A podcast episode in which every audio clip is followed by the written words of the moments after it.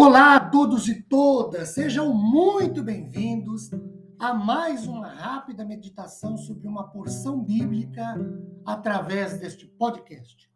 Meu nome é Ricardo Bresciani, eu sou pastor da Igreja Presbiteriana Filadélfia de Araraquara. Igreja esta, situada na Avenida Doutor Leite de Moraes, 521, na Vila Xavier.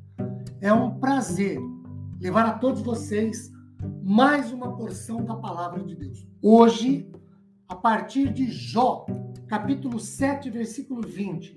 Se pequei, que mal te fiz a ti, ó espreitador dos homens?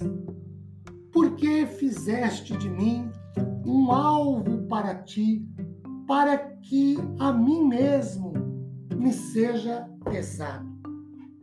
Queridos, Jó podia defender-se diante dos homens, mas perante o Senhor, a quem chamou de espreitador, ou aquele que olha atentamente, aquele que contempla, curvando-se, usa outro tom, outro posicionamento.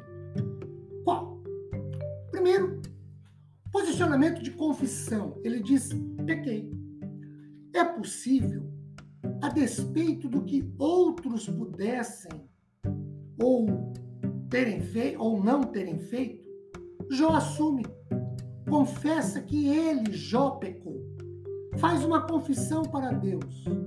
Ele dirige e objetiva sua confissão. Esta confissão é resultado de uma ação operalizada pelo Senhor na vida de Jó, de acordo com os versículos 17 e 18 foi uma confissão sentida do profundo da alma, contrita.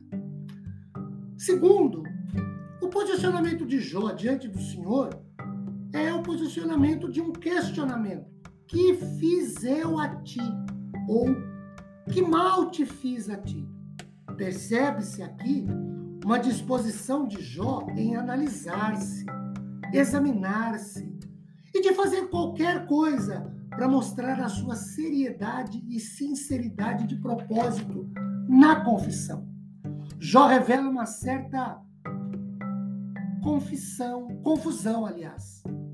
Ele não era capaz de dizer o que oferecia ou onde se voltaria, mas ele entendia que alguma coisa precisaria ser feita. E aí, sua submissão é sem restrições, sem impor condições, sem barganhar, sem proposta de troca.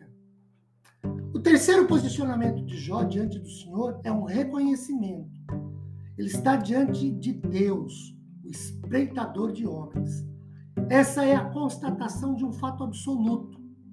Jó faz confissão ao observador, aquele que olha atentamente, que conhece cada caso, cada fato, cada episódio, cada particularidade de ações, de palavras, de pensamentos e dos desejos mais íntimos, mais profundos do nosso ser. Queridos, esse deve ser um tripé no tratamento de nossas vidas com quanto ao pecado. Primeiro, o da confissão. O segundo, o do questionamento, da autoanálise, do autoexame, da busca dentro de nós mesmos do que foi que fizemos, falamos ou desejamos e que se constituíram em erro. E o terceiro, o reconhecimento a quem confessamos, sobre quem é esse ser a quem confessamos. No caso, Deus, o espreitador de homens, ou aquele que observa tudo, que olha tudo atentamente, que conhece cada caso, cada fato, cada episódio, cada particularidade do que fizemos ou não fizemos, do que falamos ou não falamos porque nos faltou coragem, mas que pensamos e desejamos lá intimamente, no mais profundo do nosso ser, ah, isso nós fizemos. Então, confessemos, examinemos-nos e reconheçamos o Deus a quem confessamos. E que esse Deus nos abençoe de maneira muito especial, derramando grandemente sobre nossas vidas e famílias sua imensa graça e misericórdia após ouvirmos Sua palavra. Amém.